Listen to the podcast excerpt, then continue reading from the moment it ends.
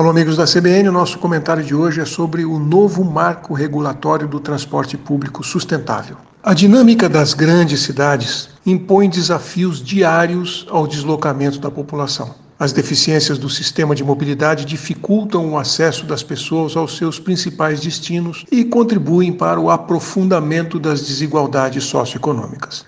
Além disso, o transporte impacta diretamente o agravamento das mudanças climáticas. Aqui no Brasil, o setor é o terceiro principal responsável pelas emissões de gases de efeito estufa. Contribui com 13% das emissões de CO2. A forte dependência do transporte rodoviário e dos combustíveis fósseis representa um sério risco ao cumprimento brasileiro das metas do Acordo de Paris.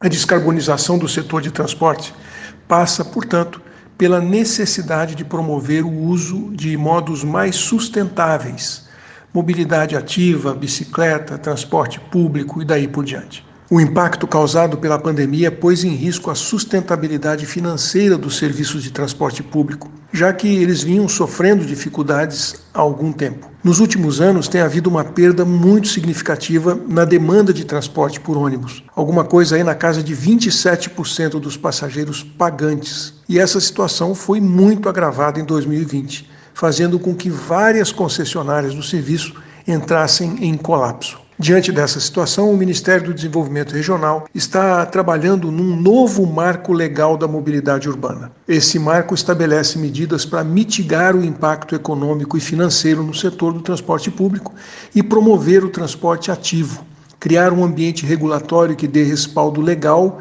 para que os municípios possam implementar políticas de mobilidade urbana que sejam mais sustentáveis. A ideia é achar novas formas de financiamento do transporte público através da implementação de novos modelos de negócio que permitam uma maior participação do setor privado e também subsídio ou aporte público municipal, estadual e federal.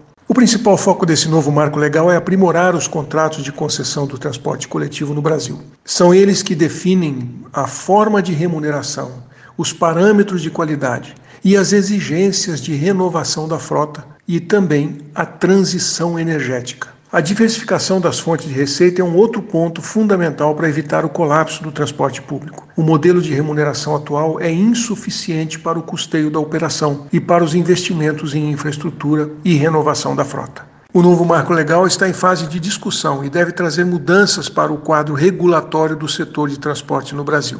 Isso inclui a Política Nacional de Mobilidade Urbana. A proposta ainda vai ser discutida com diversos setores do governo, com instituições da sociedade civil organizada e, após esse processo, ela será encaminhada para votação no Congresso. O novo marco pode ser uma oportunidade para melhorar o transporte público de modo mais sustentável e com foco nas gerações futuras. Um abraço. Aqui é o Silvio Barros, para a CBN.